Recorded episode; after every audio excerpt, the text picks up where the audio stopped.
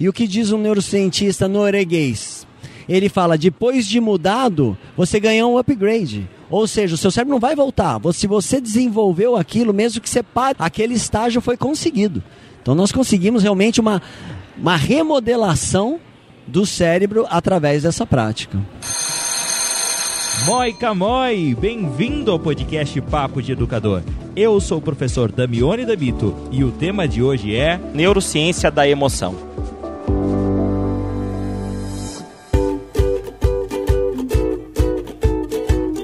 Oi, gente! Antes de começar o episódio, eu gostaria de dar alguns recados bem rápidos para vocês. O primeiro recado é que eu comecei a gravar vídeos para o YouTube. É isso mesmo, agora eu sou um youtuber também. Então assine por favor o meu canal que é Damione Dami e lá no meu canal você vai ver vídeos falando sobre educação. No geral são vídeos bem curtinhos de 2 a 5 minutos. Segunda novidade é que finalmente a transição de papo de professor para papo de educador acabou. Finalmente, nós temos o feed novo de Papo de Educador e o nosso site novo também está no ar. Então, se você ainda não acessou o nosso novo site, acesse agora www.papodeeducador.com.br, que você vai ver que agora nós temos notícias de educação, temos colunas com artigos super interessantes sobre vários temas diferentes de educação, os vídeos que eu posto no YouTube, no YouTube estão lá e também, claro, o podcast Papo de Educador.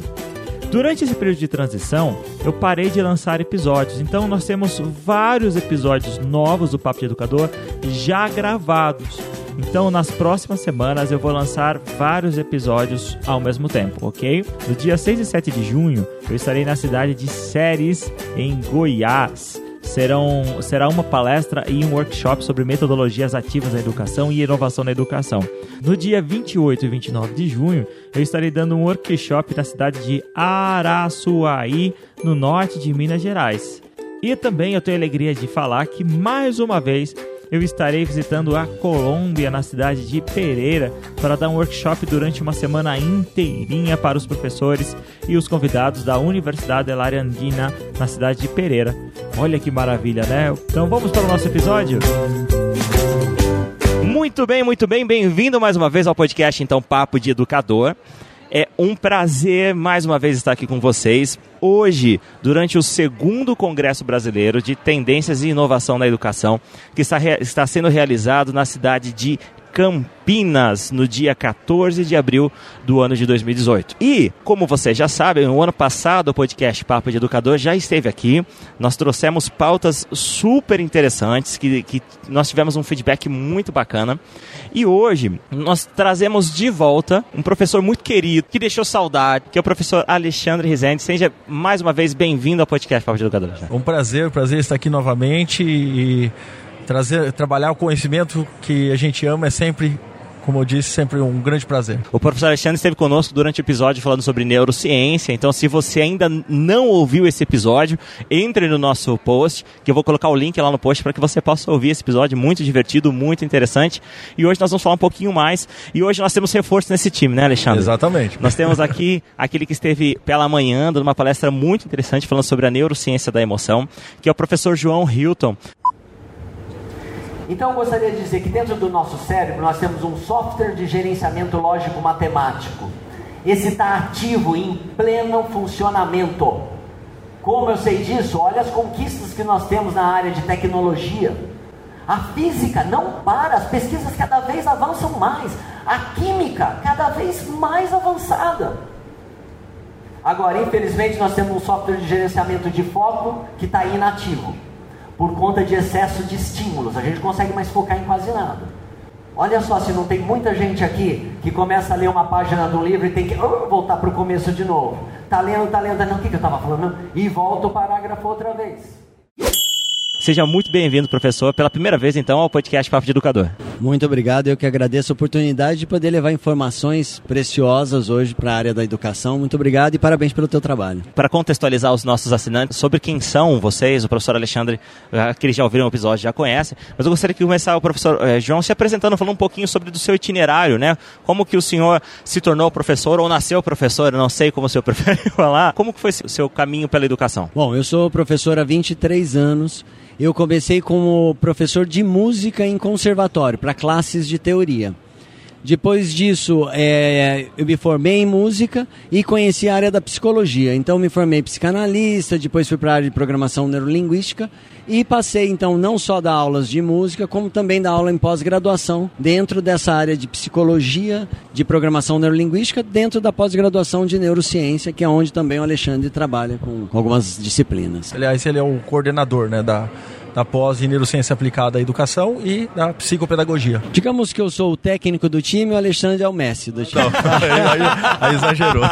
Bom, então, então eu estou muito bem aqui, né? Com, tá com o Messi aqui, né? E, e, o, e o, técnico, então estou bem acompanhado. E, professor Alexandre, como foi seu itinerário pela educação? É, o meu itinerário, eu, eu sou professor, atualmente eu completei 20 anos né, de carreira.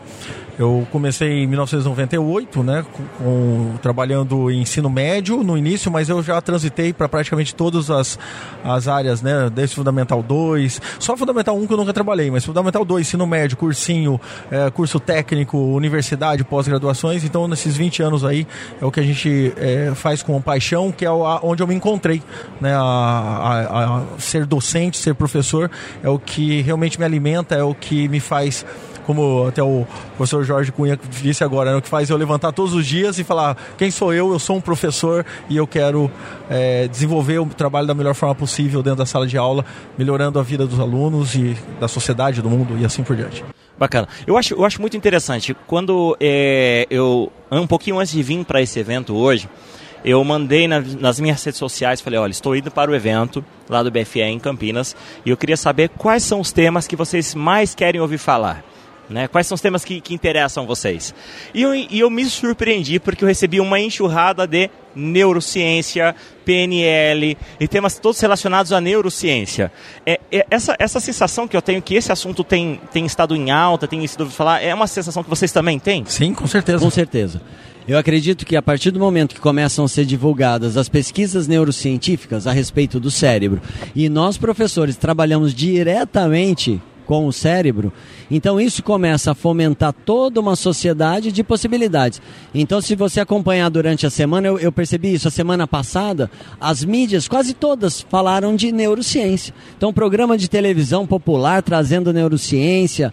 Então, eu acho que hoje é o nosso paradigma atual é um dos paradigmas para a gente poder trabalhar a educação. Né? E a neurociência ela, ela é justamente uma área tão ampla que ela pode atuar não é só na educação, ela atua em tudo, no, no marketing, no mercado, na economia, na qualidade de vida. Ou seja, é, é, a neuroeducação eu acho que vai ser já, já uma, uma parte integrante da vida de qualquer pessoa. Divisor de águas. Eu acredito que a neurociência hoje é onde nós estamos vivendo, assim como o Marcelo trouxe lá na, na palestra para a gente, a gente está vivendo um momento que está acontecendo um divisor de águas. A partir do momento que nós temos esse mapeamento cerebral, nós conhecemos, passamos a conhecer a máquina muito melhor.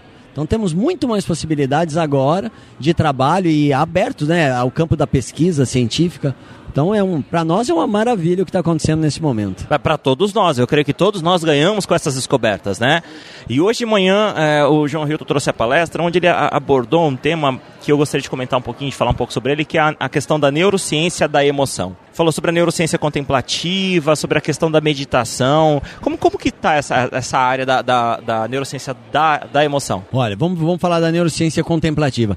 A meditação é uma prática que já vem há milênios. Só que ela sempre teve associado com religião. Porque algumas, algumas religiões se valiam da meditação porque percebiam que o seu discípulo ficava ali mais tranquilo, mas mas veja, isso não é uma prática religiosa, isso é uma prática biológica, um treinamento cerebral, como um treinamento muscular. E o que a gente hoje consegue com os aparelhos de ressonância magnética funcional é perceber que a meditação, ou seja, esse fato de ficar observando o pensamento sem se deixar entrar na rede dele, muda a estrutura cerebral. A gente passa a ter um cérebro mais focado, mais concentrado. E o que diz um neurocientista norueguês? Ele fala: depois de mudado, você ganhou um upgrade. Ou seja, o seu cérebro não vai voltar. Se você desenvolveu aquilo, mesmo que você pare de meditar, aquele estágio foi conseguido. Então nós conseguimos realmente uma, uma remodelação do cérebro através dessa prática. Exatamente. E, a, e assim, a, a própria vamos falar, o ato de mexer com as emoções, né? E a meditação com certeza ela modula positivamente, né? A, o, vamos falar, a, a, a, como eu falo, modula no sentido ela, ela ameniza, ela consegue fazer com que as, as emoções consigam ser um pouco mais equilibradas, né? Ela, ela causa um equilíbrio maior no corpo. Isso é benefício certo, né? Um benefício certo para o corpo e como toda a nossa, não só, vamos falar estruturalmente falando o cérebro, mas quimicamente o cérebro muda e isso é benefício.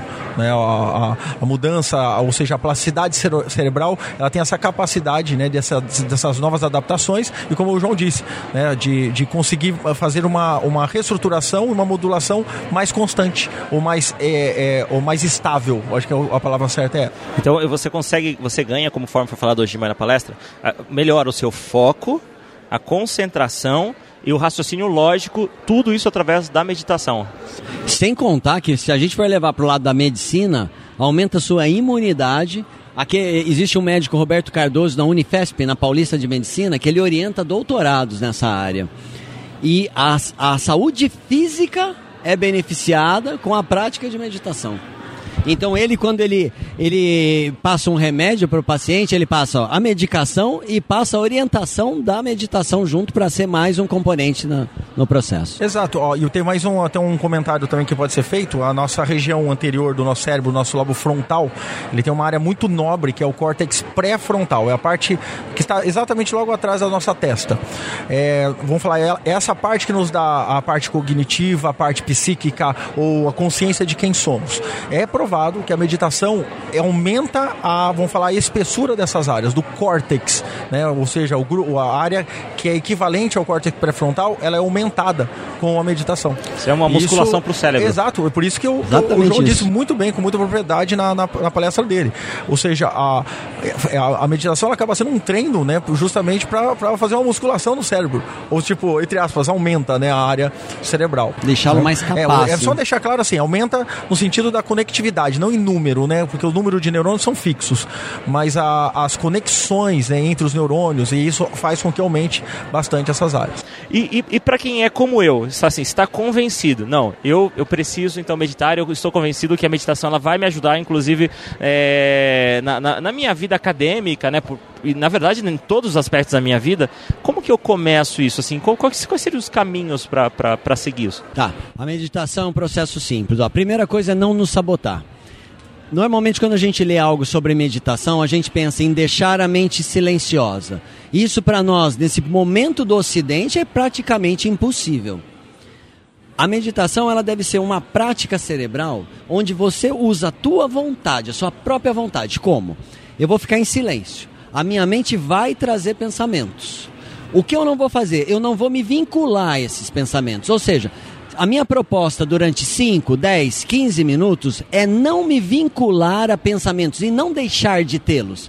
Deixar de tê-los hoje é quase impossível, mas eu não me vinculo. Então podem vir 300 pensamentos e eu os deixo passar, eu não entro neles. Uma dica para quem vai praticar em casa é ou prestar atenção na respiração, ou ligar um ventilador, você está num lugar com calor, porque aquele ventilador vai fazer um barulho e você pode focar o som do ventilador.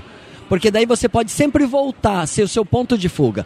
Comecei a entrar num pensamento, opa, lembrei, volto pro ventilador. É esse lembrar-se que você escapou que é onde você está treinando seu cérebro. Então não é o quanto que você fica sem pensamentos, mas sim quantas vezes você se lembra e volta. Você começa a treinar o seu cérebro a ter essa prática de se concentrar. Você coloca a sua vontade pessoal em prática, entendeu? Como que o professor pode trazer é, é, essa questão da meditação, do mindfulness, é, para que isso possa potencializar a prática docente dele, para que pode, possa potencializar, na verdade, a aprendizagem dos seus alunos? É, a prática de meditação em sala de aula já é aplicada, né? Tem, tem escolas que, que tem professores que até fizeram curso para aplicar, é, mas não nem todas, né? Então acho que o, é, o se a, por exemplo, a própria estrutura da escola tiver um trabalho voltado para isso, justamente para pensando na meditação como parte integrante dentro do processo, só vai ter benefício. Né? A, tentar, por exemplo, acalmar o, o, pensamento, né? os pensamentos do aluno, porque essa, essa questão da ansiedade. A questão da ansiedade é justamente que vias atencionais estão extremamente é, ativadas. Quando você fala para mim, ah, eu não consigo dormir, quando a hora que eu, eu fecho meus olhos, parece que a minha mente acende. Sim, porque as suas vias atencionais estão extremamente ativadas e a, a meditação ela faz exatamente o contrário. Ela tenta você amenizar, ou seja, ao focar em algo é, ameno, como você disse, um som, né, o João disse um ruído, a, a mente ela tem, tem a tendência a, ao focar em uma coisa, desligar as outras. Então, o benefício para a sala de aula é, é extremo, né? A, a, como o João coloca muito bem a questão da música. A música também tem um, um papel extremamente importante dentro do contexto escolar para acalmar, aumentar a atenção dos alunos, que também pode ser uma outra ferramenta que, que pode ser utilizada. Sabe, o João falou agora durante a palestra que a música ela é um fenômeno que, que mais ativa áreas do cérebro, né? E quando você faz um discurso, né, usando como fundo uma música, ele, ele você consegue auxiliar, né? Eu vou colocar um trechinho da sua palestra hoje no nosso áudio para você que está em casa nos ouvindo ou no seu seu carro, ou correndo, ou tomando banho. Um abraço para você, Hamilton, falou que toma banho ouvindo podcast, né? É, possa, possa entender isso. A única coisa que eu quero que vocês façam, que vocês criem uma história dentro da cabeça de vocês com esse ambiente, estamos protegidos. Mas que esse ambiente, de repente, ele começa a ser invadido por homens de pretos e com metralhadora, e começa aquela correria, aquele desespero, só no pensamento, tá, gente? Aquela correria, aquele desespero, Percebam o que vai acontecer com a criação que você vai fazer, junto com a trilha sonora que eu vou colocar. Agora, aproveitem a trilha sonora para melhorar esse pensamento.